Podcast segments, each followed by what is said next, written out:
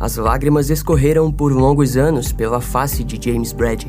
O seu neurocirurgião, Dr. Arthur Cobrin, o descreveu como um paciente com dificuldade em controlar os seus sentimentos quando era lembrado do motivo de estar naquela situação. Os pensamentos de James Brady nunca mais foram os mesmos desde aquele violento acontecimento em 1981. No dia 30 de março daquele ano, um homem até então desconhecido tentou assassinar o ex-presidente dos Estados Unidos, Ronald Reagan. Tudo ocorreu muito rápido. Em um momento, Ronald cumprimentava o seu povo patriota e amado, e em outro, a pólvora do tiro de um revólver 22 queimava sua carne. Da mesma forma, outras pessoas foram gravemente atingidas, como no caso de James Brady. Anos depois, quando o susto daquele acontecimento passou, em 1996, James Brady recebeu a Medalha Presidencial da Liberdade do ex-presidente Bill Clinton, a mais alta condecoração civil dos Estados Unidos. A medalha não possuía poder de retirá-lo daquela situação, e ele sabia daquilo. No entanto, acima de tudo, ele sabia muito bem quem havia o deixado daquela forma. Seu nome era John Hinckley Jr., o atirador responsável pela tentativa de assassinato de Ronald Reagan em 1981. No caso de hoje, falaremos sobre a insanidade e obsessão que levou John Hinckley a acabar não somente com a sua vida, mas como também com a de outras pessoas presentes naquele dia.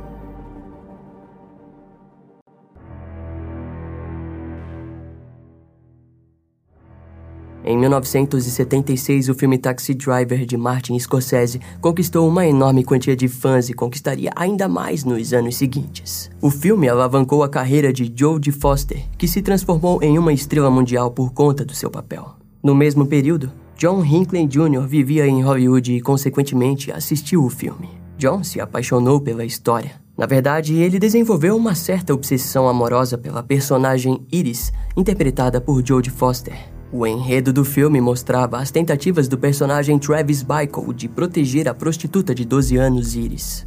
Na época, John assistiu o filme pelo menos 15 vezes e se identificava muito com o personagem Travis. O personagem principal era interpretado pelo aclamado Robert De Niro, e na parte final do filme, o personagem Travis tenta assassinar o senador candidato à presidência dos Estados Unidos durante um discurso público. Em 1980, John leu um artigo da revista People onde George Foster comentava sobre estar estudando na Universidade de Yale. Aquilo o fez se inscrever na mesma faculdade onde também passou a escrever cartas direcionadas para a atriz. Em duas ocasiões, ele conseguiu telefonar para a garota que chegou até mesmo a deixar claro que não estava nem um pouco interessada nele. No entanto, John estava longe de desistir. O contato insignificativo que ele havia criado com George o frustrou e ele passou a fantasiar que deveria sequestrar um avião ou cometer suicídio na frente dela para chamar sua atenção. As fantasias logo se desenvolveram para a ideia de que se ele matasse o presidente dos Estados Unidos, ele conseguiria a atenção de George. Afinal, em sua mente, John passaria a ocupar um cargo tão importante quanto o de George Foster em Hollywood. Durante outubro de 1980, ele conseguiu seguir o presidente Jimmy Carter, mas acabou preso sob acusação de porte de arma de fogo no aeroporto internacional de Nashville, no Tennessee. Durante as diversas paradas do presidente, o FBI e a polícia local deveriam estar sempre atentos a qualquer movimento estranho. Porém, por algum motivo, a prisão de John Hinckley Jr.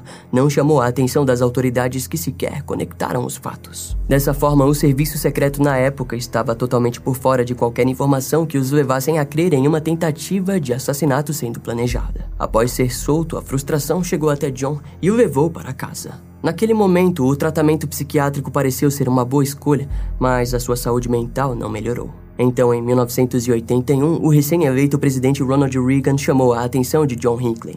Para ele, aquela seria uma nova chance de impressionar George Foster. As consultas com o psicanalista contratado por sua família não resultavam em nenhuma mudança significativa e, na mente de John, a morte de Ronald Reagan era a única coisa que faria sentido. Em março de 1981, John escreveu mais três bilhetes para George Foster e os enviou para a Universidade de Yale. A garota tentou entregar os bilhetes para o diretor da universidade, mas não encontrou. George então os entregou para a policial do campus, que provavelmente não lidou com a situação como algo sério. Em uma das três cartas, John escreveu: Nos últimos sete meses, deixei-lhe dezenas de poemas, cartas e mensagens de amor na tênue esperança de que você pudesse desenvolver um interesse por mim. Embora tenhamos falado ao telefone algumas vezes, nunca tive coragem de simplesmente me aproximar de você e me apresentar. A razão pela qual estou indo em frente com essa tentativa agora é porque não posso esperar mais para impressioná-la. John estava completamente envolvido em suas fantasias e havia chegado ao ponto onde elas tomaram uma forma real em sua mente. Em outras palavras, era o seu momento de agir e ninguém seria capaz de pará-lo sem se machucar.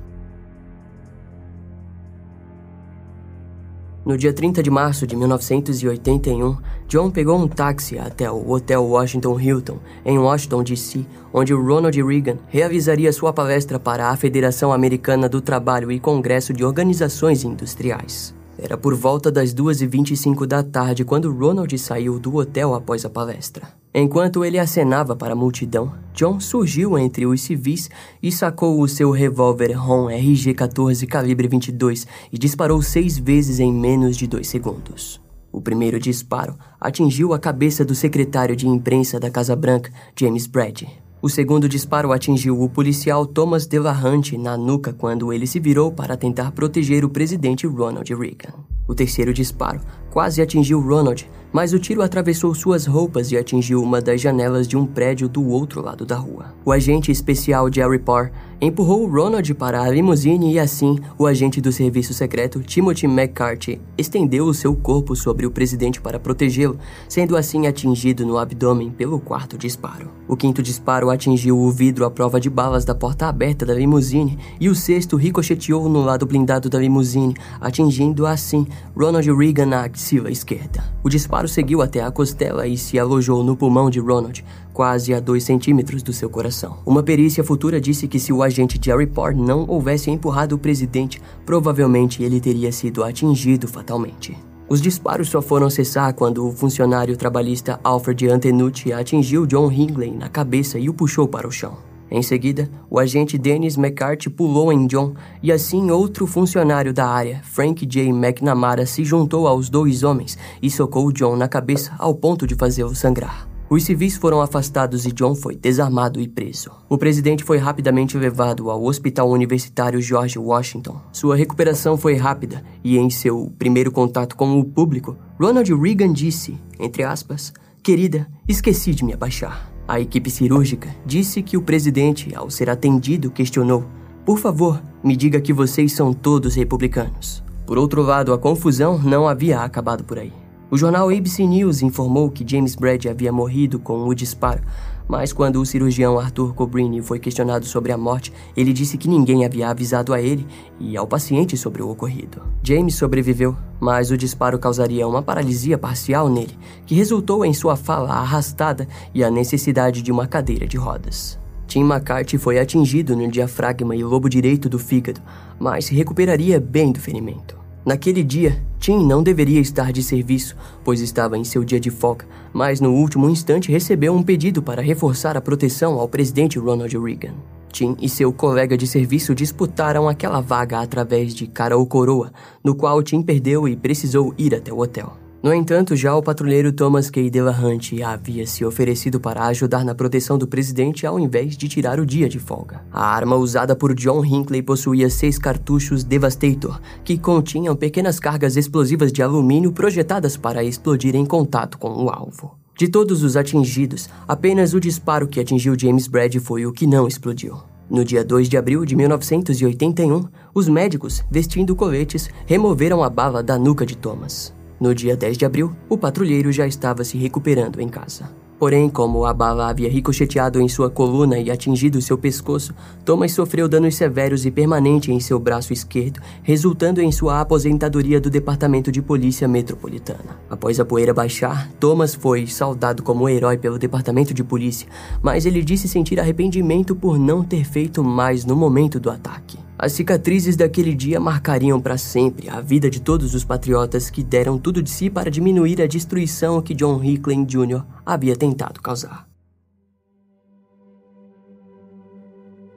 Vamos tentar entender um pouco sobre quem era John Hickling Jr. O homem nasceu no dia 29 de maio de 1955 em Oklahoma, no Texas. Ele era filho de John Warnock Hinckley e Joanne Moore. O seu pai era o presidente da empresa Vanderbilt Energy Corporation e sua mãe era dona de casa. Durante a sua vida, a família morou em Oklahoma, Texas e no Colorado. O seu irmão mais velho, Scott Hinckley, era o vice-presidente dos negócios da família.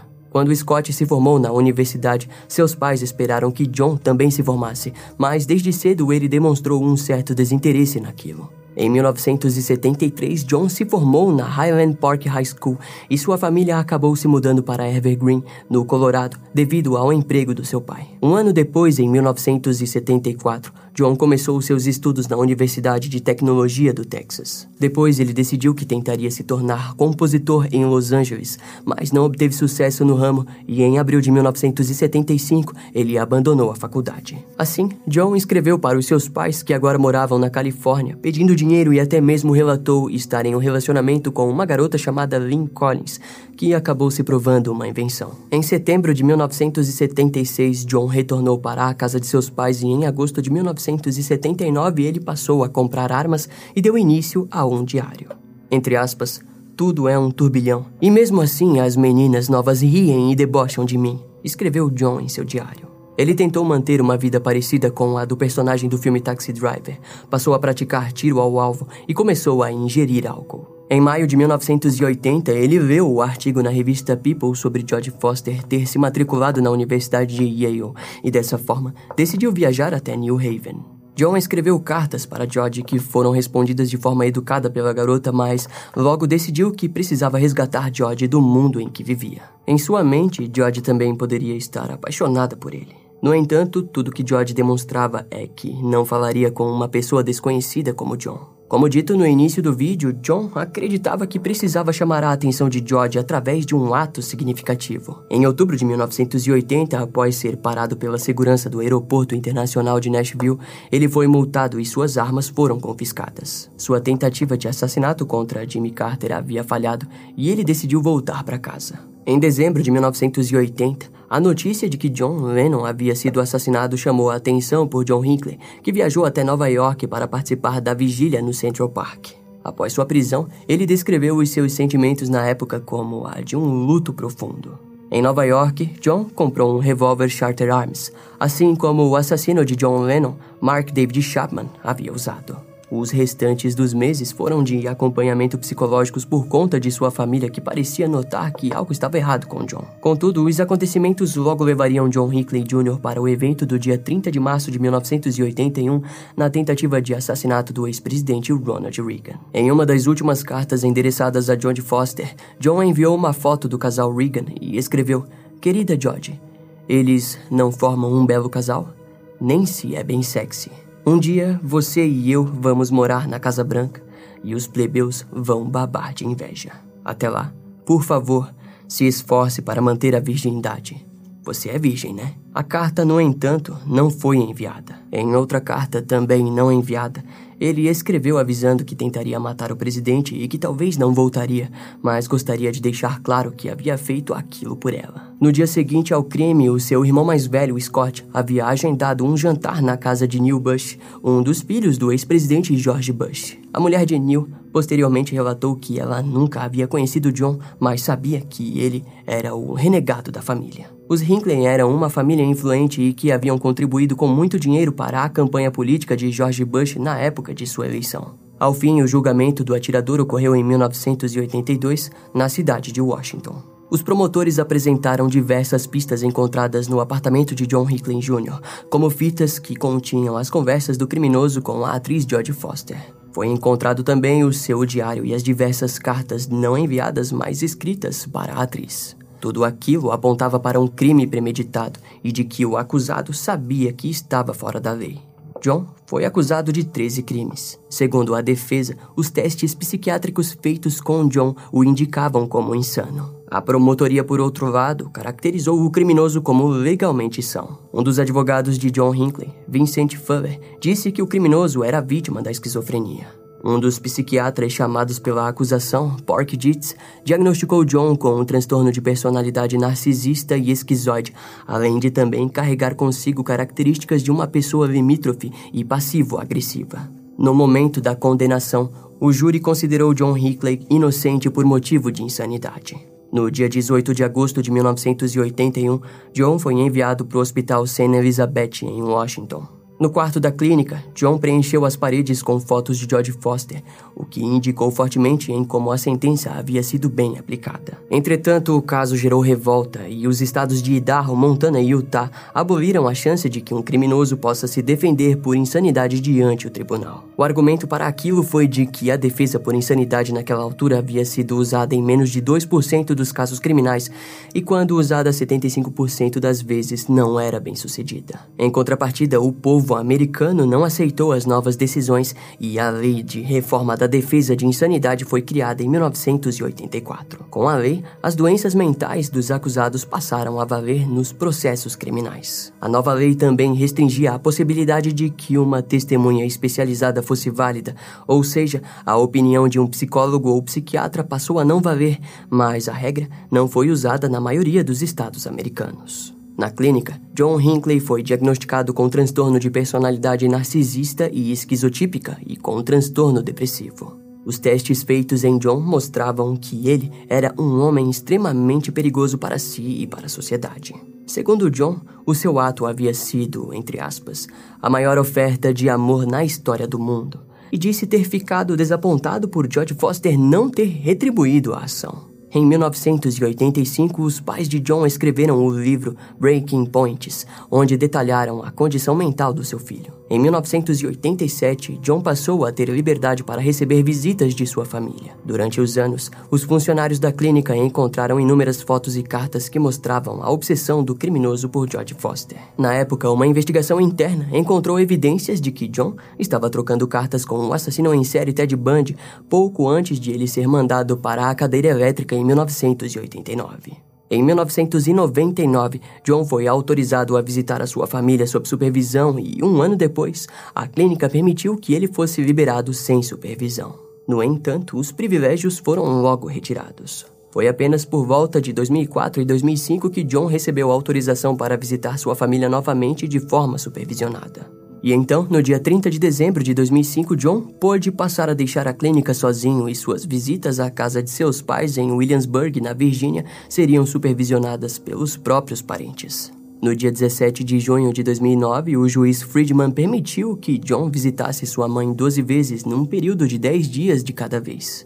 Antes, ele podia visitá-la apenas seis vezes, e aquela decisão do juiz também permitia que John fizesse uma carteira de motorista. Um celular com GPS deveria sempre estar com John, e ele era proibido de falar com a mídia. No entanto, os promotores acreditavam que aquela decisão era um erro, porque para eles John Hinckley ainda era um perigo para a sociedade. O argumento para aquilo era com base nas músicas em que ele escrevia durante o seu tempo na clínica, que parecia refletir pensamentos criminais e suicidas. No dia 4 de agosto de 2014, James Brad morreu e sua morte foi considerada homicídio devido aos danos do disparo dado por John Hinckley em 1981. Porém, John havia sido considerado inocente por motivo de insanidade e, como a morte de James ocorreu 33 anos depois, a lei protegeu John. No dia 27 de julho de 2016, John recebeu liberdade após ser considerado como inofensivo para si e para a sociedade. No dia 5 de agosto de 2016, John Hinckley foi liberado oficialmente dos cuidados do governo. As condições para isso, porém, eram muitas e ele foi obrigado a viver junto à sua mãe. Algumas das condições envolviam a proibição do consumo de álcool, arma de fogo, fotos e artigos sobre George Foster e ele era proibido de assistir filmes violentos ou coisas do gênero. Junto às inúmeras condições, John deveria trabalhar por pelo menos três dias por semana e o seu histórico de navegador na internet deveria ser sempre preservado e gravado. A liberdade de John Hinckley foi motivo de grande repercussão, embora tenha acontecido de forma censurada. Em uma entrevista de 2016, o ex-agente Tim McCarthy foi questionado sobre sua opinião frente à liberdade de John e ele respondeu: eu não tenho que concordar com isso, mas eu esperava. São pouquíssimos casos em que as pessoas, após um período de tempo, não são vistas como não sendo mais um perigo para si ou para os outros. Espero que eles estejam certos sobre isso. É uma grande decisão e eu dou crédito ao juiz, é para isso que ele é pago. O ex-policial Thomas K. Hunt também foi questionado sobre, e ele disse que essa é a decisão deles. Provavelmente não estou muito entusiasmado com isso, mas o que eu posso fazer? No dia 16 de novembro de 2018, o juiz Friedman permitiu que John Hinckley saísse da casa de sua mãe e fosse morar sozinho. No ano de 2020, o Tribunal Federal permitiu que John pudesse passar a comercializar suas artes, escritas e músicas publicamente em seu próprio nome. Dessa forma, em dezembro de 2020, John Hicklen criou um canal no YouTube e passou a publicar suas músicas autorais e covers de Bob Dylan e Elvis Presley. No dia em que o roteiro desse vídeo foi escrito, o canal de John tinha 27.300 inscritos. John até mesmo criou sua própria gravadora de música, a Emporia Records. No dia 6 de outubro de 2021, John publicou seu primeiro single chamado We Have Got That Chemistry. Em janeiro de 2022, John anunciou que procurava membros para sua própria banda. O crime de John Hinckley Jr. possuía motivações políticas em união ao seu forte desequilíbrio mental, que conectou sua obsessão por George Foster como justificativa para todos os seus atos. Podemos concluir que John foi um homem solitário, miserável e que não possuía sucesso algum com as mulheres, fazendo dele uma pessoa perigosa que vivia em um mundo de fantasia, onde as mesmas faziam sentido. No entanto, ao passá-las para o mundo real, pessoas e ele mesmo foram machucados pelos seus atos extremos, causando assim a destruição total de sua vida e a da verdadeira vida vítima de todo esse caso, James Brad, que viveu até sua morte amaldiçoado pela loucura de John Hinckley Jr.